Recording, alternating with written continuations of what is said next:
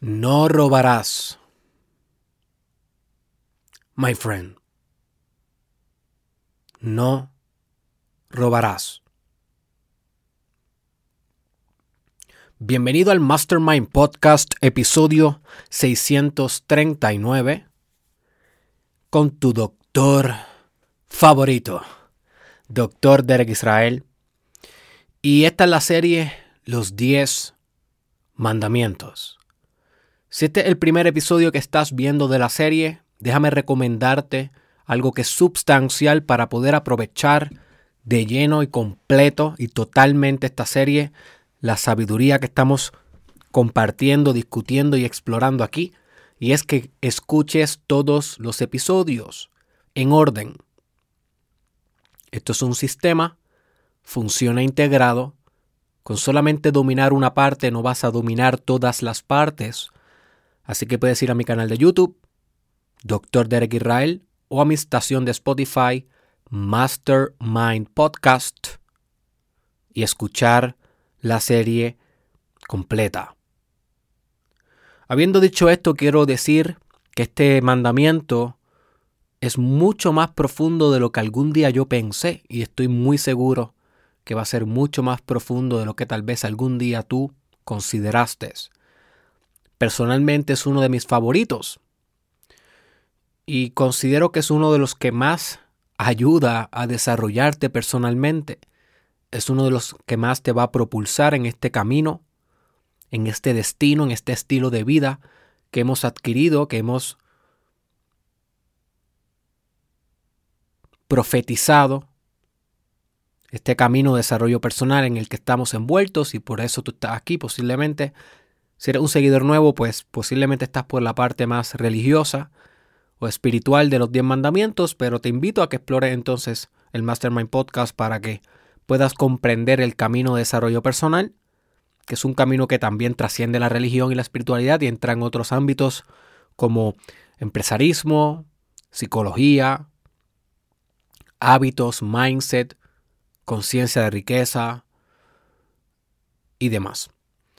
Así que este mandamiento de no robarás va a trascender mucho de los esquemas actuales que tú tienes y a profundizar potentemente en tu vida. Así que prepárate, toma notas y ábrete espiritualmente. ¿Qué es robar? A nivel espiritual, a nivel fundamental, a nivel constitucional. ¿Qué es robar?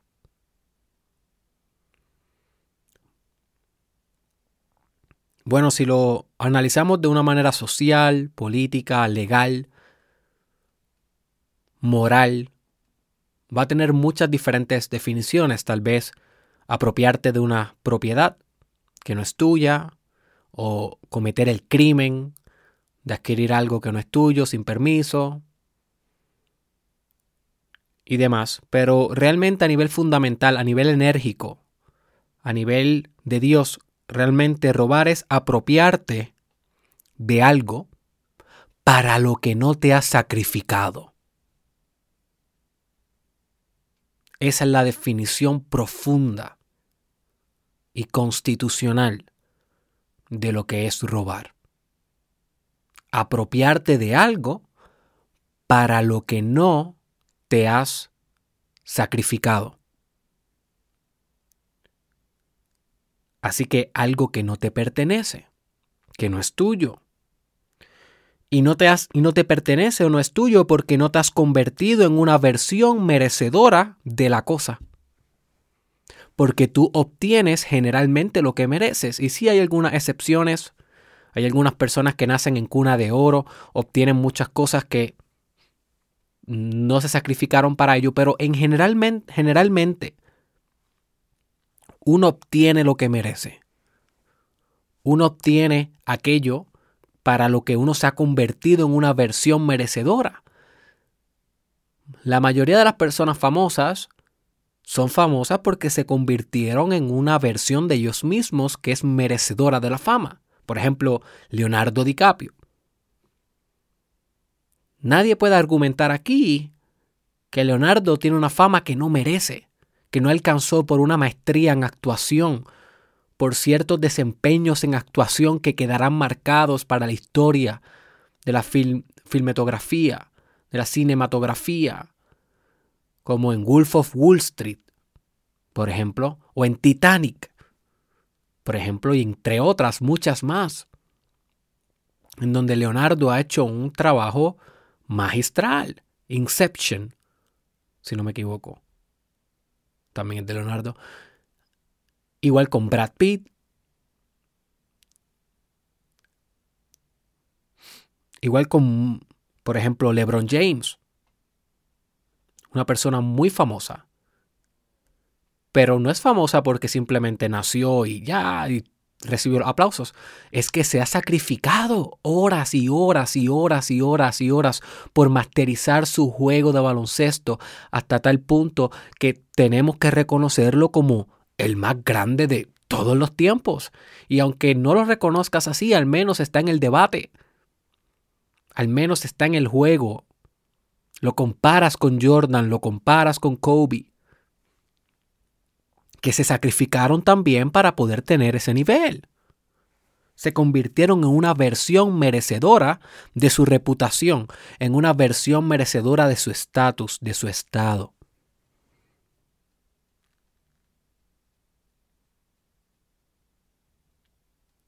Así que la persona que roba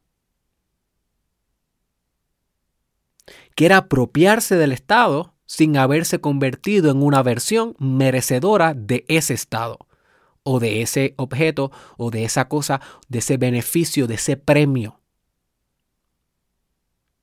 Quiere el resultado sin el proceso, el resultado sin el sacrificio. Y nota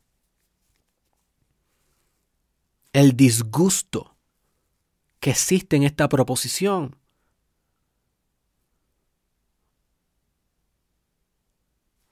Lo maligno de esta proposición, lo maligno de apropiarte de algo que no mereces, que otra persona hizo el trabajo, otra persona realizó el esfuerzo, sudó, ensangrentó su desempeño. Y tú sin hacer nada, lo tomas para ti. Nota que cósmicamente injusto es robar. O sea que no es meramente un crimen en la mayoría de los lugares, sino en todos. No es meramente algo moral. No es meramente algo del contrato social para poder convivir en sociedad, sino esto, esto es algo a nivel metafísico. Robar es un acto putrefacto a nivel espiritual. Y si tú robas como tú haces lo que eres, entonces tú también eres putrefacto.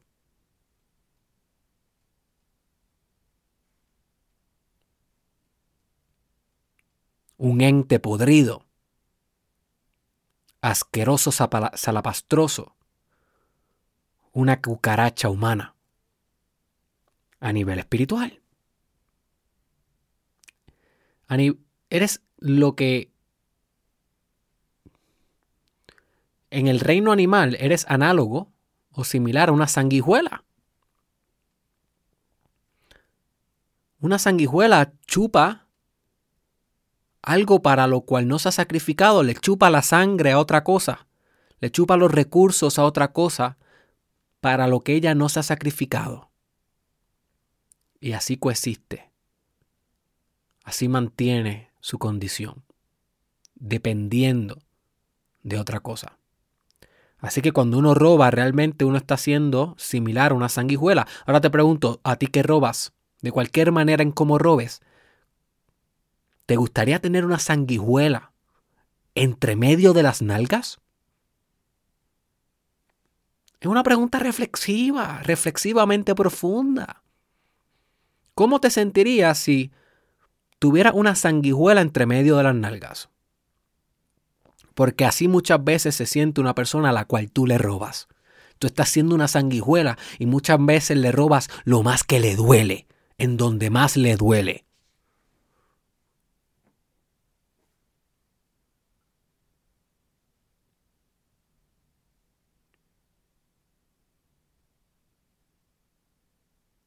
Y nota cómo muchas veces la persona que roba, que quiere obtener el resultado sin propulsar la transformación necesaria para merecer ese resultado, nota, en muchas ocasiones es un vago.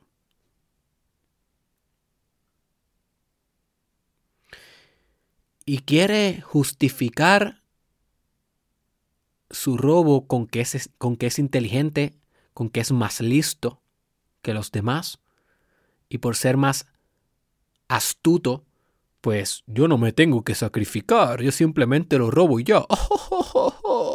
Soy tan inteligente. No, bro, tú le crees un vago.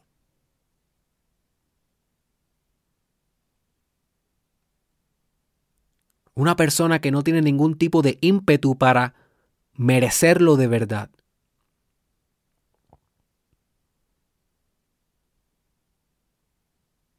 No tiene ningún tipo de estrategia, de práctica deliberada, de intención, de disciplina para convertirte en alguien que pueda obtener ese carro de verdad.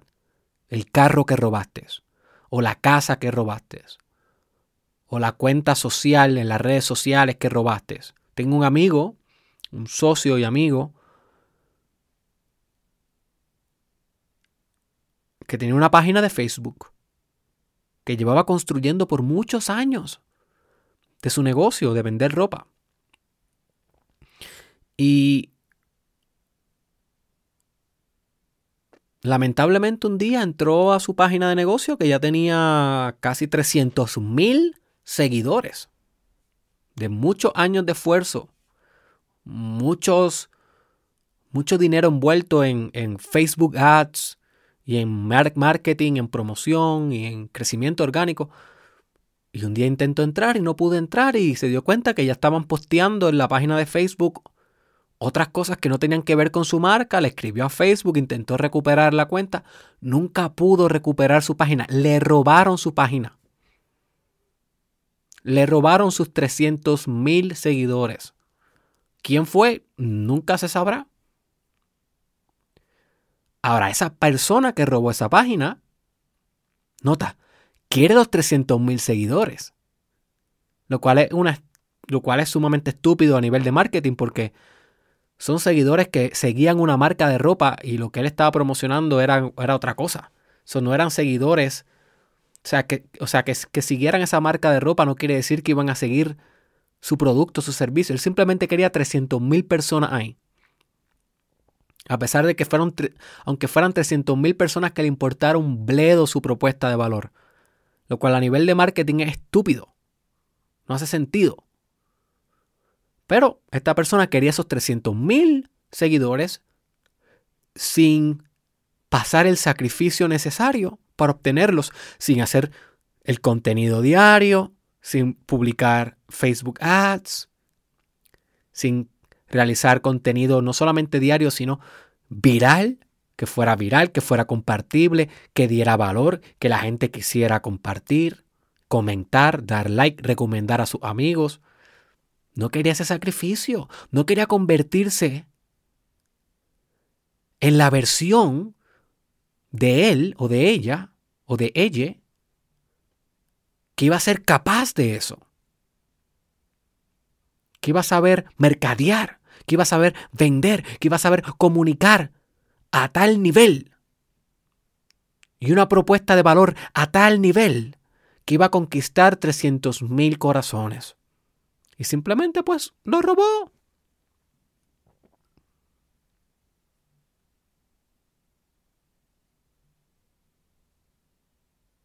Así que realmente cuando exploramos lo que es robar, Realmente lo que estamos hablando es de ser menos de lo que puede ser a nivel de la energía. O sea que robar es un pecado, porque estás siendo menos de lo que puede ser. You see. al robar, tú obtienes el resultado. Por ejemplo, no tenías dinero, en vez de convertirte en una persona merecedora de ese dinero, un mejor vendedor, un mejor comerciante, un mejor empleado que pueda traer más valor al mercado, simplemente entraste a una tienda y robaste el dinero. Tienes el resultado, pero te convertiste en menos de lo que puedes ser. Porque no te convertiste en el vendedor que podías ser, no te convertiste en el emprendedor que podías ser, te convertiste en un pillo, en un ladrón.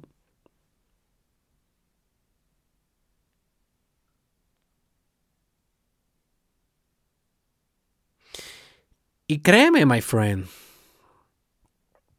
que la energía lleva al score.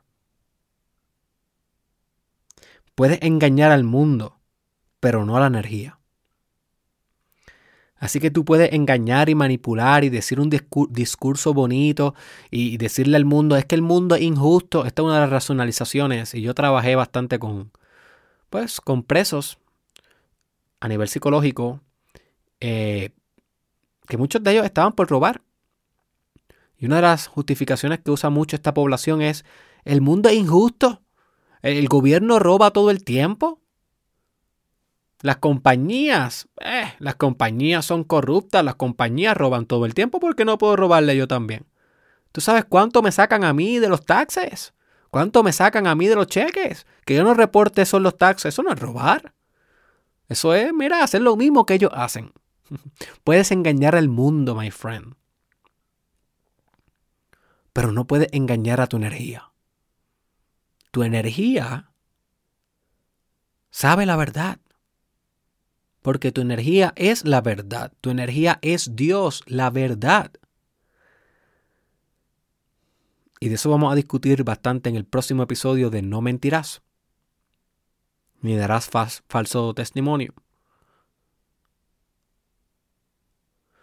Así que tu energía sabe que estás siendo corrupto, que estás engañando, que estás justificando lo injustificable. Robaste y ya. No robaste porque el gobierno roba, robaste porque escogiste ser menos de lo que puedes ser. Escogiste ese acto impuro. Escogiste aliarte con el diablo en vez de con Dios. Escogiste no transformarte en merecedor de la cosa y simplemente apropiarte de ella sin ningún tipo de sacrificio. Escogiste robar. No tienes que justificarlo con embustes, ni mentiras, ni falsas excusas. Porque el hecho de que el gobierno mata a un estudiante que se revela del sistema no te da derecho a ti a matar a cualquier otra persona. No se trata que hagas lo mismo que los demás. Se trata que seas mejor para que puedas ejemplificar tu conducta superior de ética perfecta, de moralidad divina ante los demás. No se trata de que sea igual, si se tratara de que seas igual, ¿dónde está la evolución? ¿Dónde está el progreso? ¿Dónde está el avance?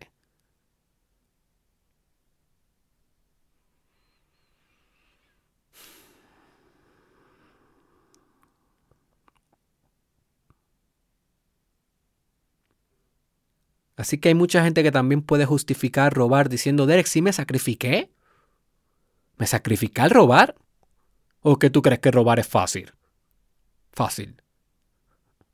Bueno, parecía bien fácil. Una vez yo estaba en una. En una tienda de. Una tienda bien pequeña de. De prendas o relojes. Yo no sé ni qué hacía yo ahí. Yo era pequeño, tenía como 11, 12 años, 13, tal vez. O sea, no pequeño, pero no era mayor. Y recuerdo que yo estaba ahí. No recuerdo que estaba comprando, si unas pantallas. Debían ser unas pantallas. Y este hombre entró y cogió, tenía una mano bien grande y se puso al lado mío. Y al lado mío había como una canasta llena de relojes, sueltos, sueltos. No eran muy caros, tal vez eran relojes de 10 dólares, 15 dólares que no estaban en cajita ni nada. Estaban sueltos ahí para que tú los cogieras, te los midieras y cogió como con una mano bien grande, como, como 10 o 15 a la misma vez, se los metió en el jacket. Y cogió como 10 o 15 en otro jabón y se los metió en el jacket. Y así mismo cogió, salió y se fue. Y yo me quedé como que, y se lo dije a la persona, mira, este hombre yo creo que acaba de robar. Llamaron a la policía y todo eso. Así que a ese hombre sí le pareció fácil robar, no, no se tuvo que sacrificar mucho. Hay otros que hacen un sacrificio tremendo, supongo. No el sacrificio bueno, sino el sacrificio bueno de arriesgarte. Hay algunos que, como en las películas, tienen que atravesar láser. y tú sabes, y tienen que, que, caminar sin hacer ruido como un ninja para robar un diamante en un museo. Yo no sé, esas cosas pueden pasar, supongo yo, que hay organizaciones criminales que roban de esa manera. Y pareciera que un sacrificio, pero un sacrificio repugnante realmente. Sí, te estás sacrificando, sí, estás, posiblemente alcanza algún tipo de maestría. Puedes alcanzar algún tipo de maestría robando, supongo. Aquel que roba en los autobuses o en los trenes, que roba las billeteras, tiene maestría. Tiene maestría de que te coge la billetera y tú ni te das cuenta. Pero qué maestría más estúpida para tener. Cuando pudiste haber desarrollado esa misma maestría para dar un masaje, o esa misma maestría para tocar el saxofón, o esa misma mano, con esa misma mano que roba la billetera, pudiste haberte pintado un Picasso, pintado un Van Gogh. Pero no, escogiste robar.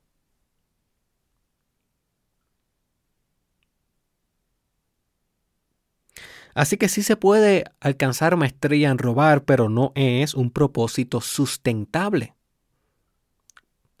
con el principio de lo bueno. Y no solamente con el principio de lo bueno, o sea, con aquello que le conviene al mundo y le conviene a la humanidad, sino no va a ser sustentable a nivel legal ni a nivel social. En algún momento la mayoría los cogen y terminan en la cárcel o en la prisión o muertos. Recuerdo una historia que contó un maestro una vez en la escuela, donde él, no, recuerdo exactamente por, por qué la contó, pero nunca se me olvida la historia. Y básicamente fue de que este hombre, creo que era un amigo de él, entró una vez a la casa con su esposa y se dio cuenta de que alguien había estado en la casa porque esta era una persona que era bien, sabía exactamente dónde estaba todo en la casa y notó que había algunas cosas que estaban desordenadas, que él no había dejado desordenadas y, y entendió correctamente, predijo de que había un ladrón en la casa. Y dijo a la mujer, quédate en la puerta que yo voy a entrar. Él tenía, para la mala suerte del ladrón, él tenía eh, un revólver encima, legal, o sea, él podía portar armas. Y él verificó por toda la casa y no vio a nadie, subió a la escalera, entró al cuarto, no vio a nadie. Y su intuición le dijo que debía estar debajo de la cama. Y así mismo cogió y sin mirar ni nada por debajo de la cama, según lo que dijo este maestro, yo no sé si esta historia es de verdad o no, parece de película, pero sin mirar ni nada, eh, puso el revólver hacia abajo de la cama y ¡pam, pam, pam! Tiró tres o cuatro tiros. Y lo único que vio fue la sangre salir por abajo de la cama. Llamó a la policía y le digo, vengan, recogen, recojan este cuerpo que lo encontré en mi casa y lo liquidé. Y ya. Y la policía vino, y a él no le presentaron ningún cargo porque estaba en su propiedad. Él justificó porque usó eh, violencia letal. Y hasta ahí llegó la historia. Así que e, ese, muchas veces, lamentablemente, ese es el destino que le depara al que roba. O la cárcel o la muerte.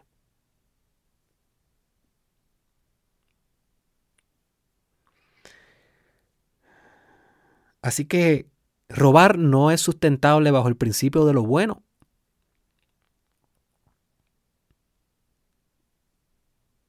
No trae nada bueno al mundo. Y tengo algunos pensamientos que me dicen, pero ¿y qué tal con estos, con estos ladrones que le roban a los ricos para darle a los pobres? Tal vez ellos están haciendo un balance.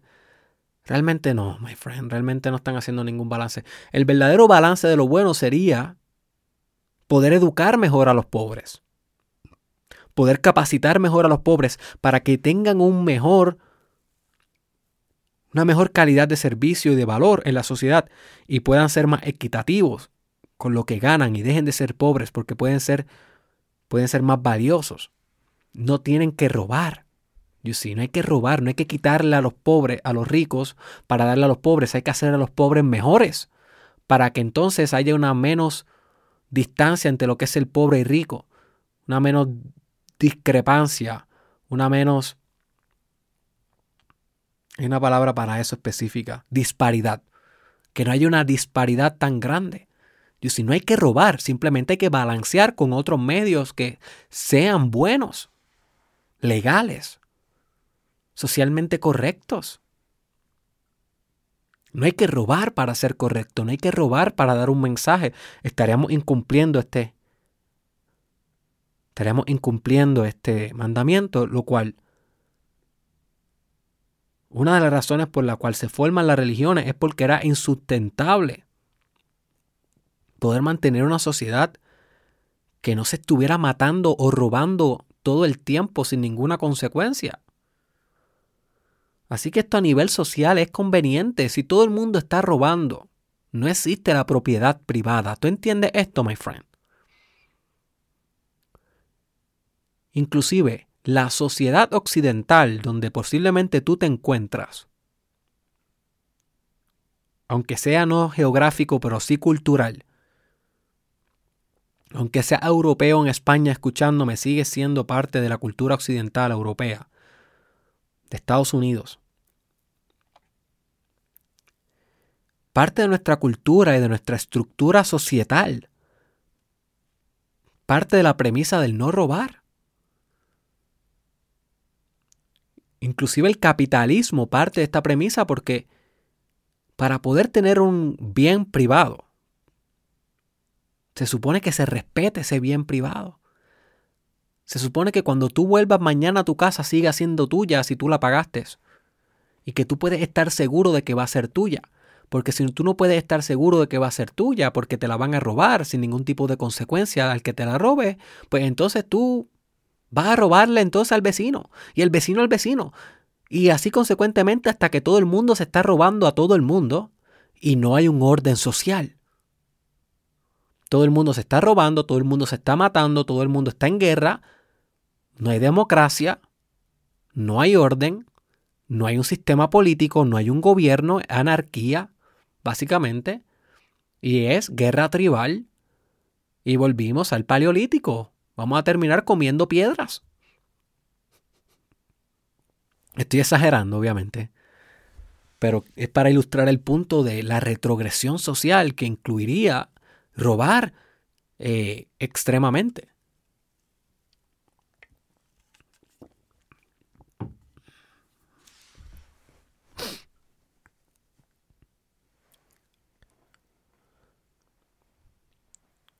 Así que robar realmente lacera tu última integridad, volviéndote progresivamente débil. Y quiero mencionar que esto de que sea la última integridad es bien importante. Y esto lo discuto muy bien en mi curso How to Be Ultimate Integrity. Un discurso disponible por ahora solo en inglés, pero es muy avanzado para ustedes estudiantes que están muy avanzados en el aspecto espiritual, este es el curso para ustedes. El link está en la descripción, derekisrael.com courses. Y la razón por la que digo que lacera la última integridad es porque hay veces que no va a lacerar tanto la integridad personal. Si tú eres una persona que tiene unos valores personales de robar, pues tal vez robar no te va a lacerar todo el tiempo la integridad, porque estás actuando acorde a tus valores. Pero a nivel de la integridad última, que es la integridad del universo en sí, la integridad de Dios en sí, la integridad de lo que es bueno en sí, eso sí se va a lacerar cada vez que robes. Así que no te laceras psicológicamente, pero te laceras espiritualmente y te vuelves continuamente más débil. Y si yo nunca voy a olvidar esta historia, no quiero, no quiero poner un estigma sobre los hindús o los hindúes, personas nativas de India. O no son solamente los hindúes, sino también los musulmanes, los musulmanes de allá, que viven en India. No sé si en todos los otros países que hay musulmanes son así. Y no estoy diciendo que todos son así. Definitivamente debe haber gente que es diferente, más íntegra, pero yo cuando estuve en India, en mi viaje espiritual, yo pues compartí con muchos hindús y con muchos musulmanes que me intentaron escamear. Casi todos los días tenía una experiencia. Inclusive cuando salí de India y volví a mi país, Puerto Rico, me tumbaron el banco de mi, de mi tarjeta de débito y crédito, me la tuvieron que, que cancelar, porque desde India me estaban intentando robar el dinero todavía. Parece que yo pasé la tarjeta por allá y yo sé dónde fue. Y, y, esa gente estaba intentando seguir sacándole dinero y desde el Banco Puerto Rico cortaron mi tarjeta para que esa gente no pudiera robarme. Pero no solamente fue hasta fuera ya de India, seguí experimentando el scam y el robo, pero dentro de India todos los días, todos los días venía un hindú con una historia diferente que que se notaba que era un scam para intentar robarme. Y una vez yo estaba en Jaipur, India, y yo estuve jangueando y vacilando y pasándola bien con varios musulmanes que tengo, tengo una reflexión en mi libro Encarnando tu Destino sobre unas conclusiones que llegamos sobre Dios en, esos, en esas conversaciones con esos musulmanes. Así que para esa historia tienes que ir a, a Amazon, el link está en la descripción, y comprar mi libro Encarnando tu Destino. Pero cuando se acabó yo estuve dos noches, dos noches corridas con esos musulmanes, bien buenas gentes. Oye, la pasé excelente, fue espiritualmente enriquecedor, un montón de cosas. Pero algo que yo había notado es que todas las personas que yo, con la mayoría de las personas que yo interactuaba en India, siempre intentaban como que sacarme algo, siempre intentaban como robarme o escamearme o manipularme de alguna manera para que yo les diera dinero. Y uno de estos muchachos, el más con, el que yo hice conexión, que se volvió un amigo mío por dos días, al final, cuando ya estaba a punto de volver a donde yo me estaba quedando para dormir, al otro día yo me iba a ir en un tren y me iba a ir de la ciudad y sabíamos que nunca nos íbamos a volver a ver. Nos pasamos dos noches fenomenales, brutales, épicas. Las cosas que hicimos jamás yo las voy a contar. Pero había algo dentro de él, a nivel cultural, que él sabía que él tenía que intentar escamearme. A pesar de que él me había cogido cariño, a pesar de que él había pasado bien, a pesar de que tal vez ni él, ni, ni necesitaba escamearme, esto es mi interpretación psicológica de él. Había algo de él que él sabía que él no podía dejarme ir sin, aunque sea intentar el scam. Y mi hipótesis es y algo que confirmé con algunas de las personas que viven en India es que desde pequeños le enseñan que los americanos, y yo soy puertorriqueño, pero me considero americano y somos parte de Estados Unidos y demás, así que a los americanos, ellos no entienden muy bien quién es de Estados Unidos y quién es no, para, para muchos de personas de India, para muchos, no para los que están muy educados, pero para las personas que no tienen acceso a Internet, que no tienen muchos recursos, para ellos todos los que viven en el nuevo mundo son Estados Unidos. No hay más nada, no hay más nada. ¿Ok? No existe otra cosa. So, a ellos les enseñan que si tú ves a un turista, tú puedes sacarle algo, tú puedes engañarlo, tú puedes sacarle dinero o debes intentarlo. Ellos les enseñan eso a muchos, no a todos, no a todos, pero a muchos le enseñan eso como una estrategia de sobrevivencia. En muchas ocasiones son sumamente pobres y dependen de estas cosas para poder generar un ingreso extra y demás. Así que antes de yo despedirme de él, yo le veo que la cara le cambia. Y que él estaba resistiendo a hacer lo que él tenía que hacer, pero no quería hacer, que era intentar escamearme. Era intentar hacer una historia para que yo le pagara un poco de dinero y demás. Y él se notaba que personalmente eso iba acorde a sus valores. Porque tal vez yo lo iba hecho a otras ocasiones, pero nunca se, tal vez se lo iba hecho a una persona que le cogiera cariño, a una persona que, la hubiese pasado también. Ya yo no era un turista ya, yo era, yo era parte de ellos en esos días. Y él con esa resistencia me tiró el pitch. El pitch significa, ¿verdad? El, la propuesta de venta. Me tiró el scam, la historia de scam. Yo ni me acuerdo lo que me dijo. Que necesitaba esto y aquello. Y yo le dije que no. Cuando yo le dije que no, ese hombre se puso con la cara más contenta que yo he visto. Porque era como que, ah, lo hice, pero él no accedió, no voy a insistir, ya. Y él como que se liberó. Y nos abrazamos y yo sabía que él tenía que hacerlo. Y él estaba agradecido que yo no caí en el scam y hasta ahí llegó y nunca volví a ver a esa persona, que, ojalá que le vaya muy bien, ojalá que le vaya perfecto a esa persona. Pero esto, esto ilustra, ¿verdad? La, parte de, de, la integridad y de cómo algunas personas se van a sentir bien haciéndolos, haciéndolo porque va acorde a sus valores, pero dependiendo del contexto, va cambiando cuán bien te vas a sentir. Y lo que nunca te va a sentir bien es a nivel espiritual. Tú nunca vas a decir mi Dios. Bueno, tienes que estar bastante... Tienes que estar bastante Déjame ver cómo puedo decir esto que no ofenda a nadie. Que es algo que estoy trabajando, no ofender a poblaciones. Tienes que estar bastante...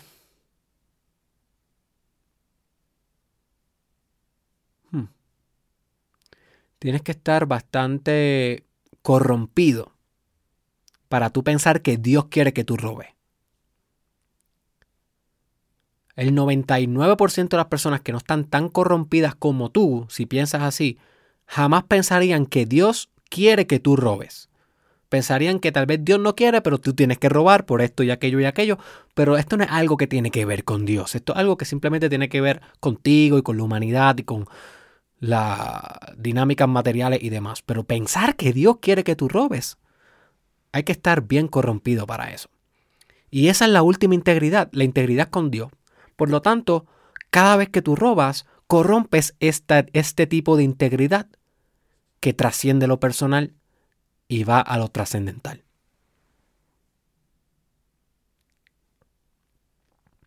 Y mientras más robas, más laceras a esta integridad cósmica y por consiguiente más débil te vuelves. Porque siempre y cuando tú tomes acciones que van acorde a tu integridad, te vuelves más fuerte siempre y cuando tomes acciones que vayan no acorde o en, o en incongruencia con tu integridad, te vuelve más débil.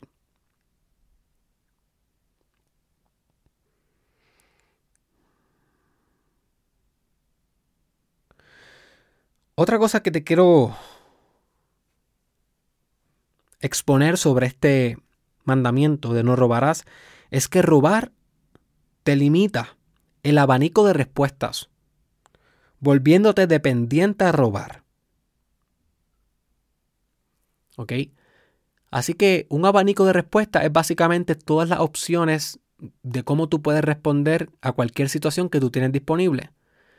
La mayoría de las personas que roban le cogen el gusto a robar y después esa se convierte en la única opción que saben cómo navegar al mundo. Quieren un objetivo, robar es la única respuesta en vez de ser solamente una alternativa, porque siempre la alternativa está. You see. Pero en vez de pensar, ok, yo puedo juntar el dinero, yo puedo pedir el dinero prestado, yo puedo vender algo en mi casa, yo puedo emprender un negocio, yo puedo emplearme, yo puedo eh, pedir un préstamo, yo puedo eh, intercambiar como en un trueque algo por esa cosa que yo quiero. En vez de tener un montón de alternativas y robar solamente ser una y casi nunca usarla, la persona que roba con consistencia solamente tiene una alternativa. Robar. Ya. Esa es la única. Esa es la única. ¿Quiero el PlayStation 5? Robar. ¿Quiero el nuevo carro de, de la marca Subaru? Robar. Quiero, no sé, el nuevo televisor, robar. No hay, no hay otra respuesta. Y eso pues obviamente se convierte en algo muy problemático porque te limita como persona y te vuelve adicto a esa estrategia de robar. ¿Por qué tú crees, my friend, que cuando tú vas a un parque protegido, un parque de estos naturales, en muchas ocasiones que hay un lago en donde hay patos nadando o otros animales, hay un sign o un letrero que dice, por favor no alimentes los animales. ¿Has visto esto? Bueno, ese sign existe no porque quieren que tú seas cruel y no alimentes a los animales y quieren que los animales se mueran de hambre. No. Ese sign existe porque si tú alimentas a los animales, ellos empiezan a acostumbrar a que vengan humanos y los alimenten. Y empiezan a perder el instinto de cazar por sí mismos, de moverse por sí mismos para alimentarse. Empiezan a perder la volición interna, el ímpetu, el abanico de respuestas. Y entonces solamente van a tener una opción, y es que vengas tú y me des un cantito de tu sándwich, un cantito de tu Henneken, un cantito de, de tu palito de queso, lo que sea que te estés comiendo, van a depender de ti. Y si un humano no llega, en muchas ocasiones hasta mueren. Se les olvidó cazar. Los lo domesticaste de tal manera que corrompiste su naturaleza. Limitaste su abanico de respuestas. Eso es lo que le pasa al pillo, al ladrón. Luego solamente depende de robar. Como el pato ahora solamente depende de que tú le des comida. Pero Derek, tal vez me preguntas, ¿cuándo es bueno robar? ¿Es realmente malo siempre robar? Bueno, solamente yo considero bajo una sola circunstancia bueno robar. Y para esto tengo un episodio que se llama exactamente como te lo voy a mencionar ahora, que es bueno robar. Y es roba como artista. Es uno de mis episodios favoritos del Mastermind Podcast. Búscalo a sí mismo. Roba como artista, Mastermind Podcast. Y básicamente aquí yo considero que no es malo robar. Que es cuando tú robas algo que te inspira, como decía Picasso, robar de todos los artistas que te inspiran, pero no es robar de que le va a copiar el intelecto, que va a copiarle la propiedad intelectual y va a escribir exactamente como él escribe o va a pintar exactamente lo que él pinta. Es robar en el sentido de que le robas las ideas, le robas los mecanismos, le robas todo, lo procesas por ti y cuando sale algo sale diferente porque salió procesado por ti. Es robarle a todos los artistas que te inspiran y al final hacer algo único. Así que le estás robando a todos, pero en realidad no le estás robando a ninguno. Y en ese episodio yo te doy muchos ejemplos de cómo puedes robar como artista y cómo yo robo como artista todo el tiempo. Por ejemplo, no sé si estás, eh, no sé si has escuchado que en, en estos últimos episodios a veces enfatizo la última nota de, de, lo que estoy hablando como la pongo como que bien fina, como por ejemplo, no robarás. Y hago ese as, as, right? ¿Has escuchado eso? Pues eso me lo robé de Jim Rohn, que es uno de los coaches de desarrollo personal más exitosos del planeta, de la historia de la humanidad. Yo te recomiendo que cuando puedas busques Jim Rohn, audios de liderazgo, de mente de rico, de disciplina, de hábitos, te van, te van a encantar. En español o en inglés, no importa, te van a encantar. Ese hombre te cambia la vida.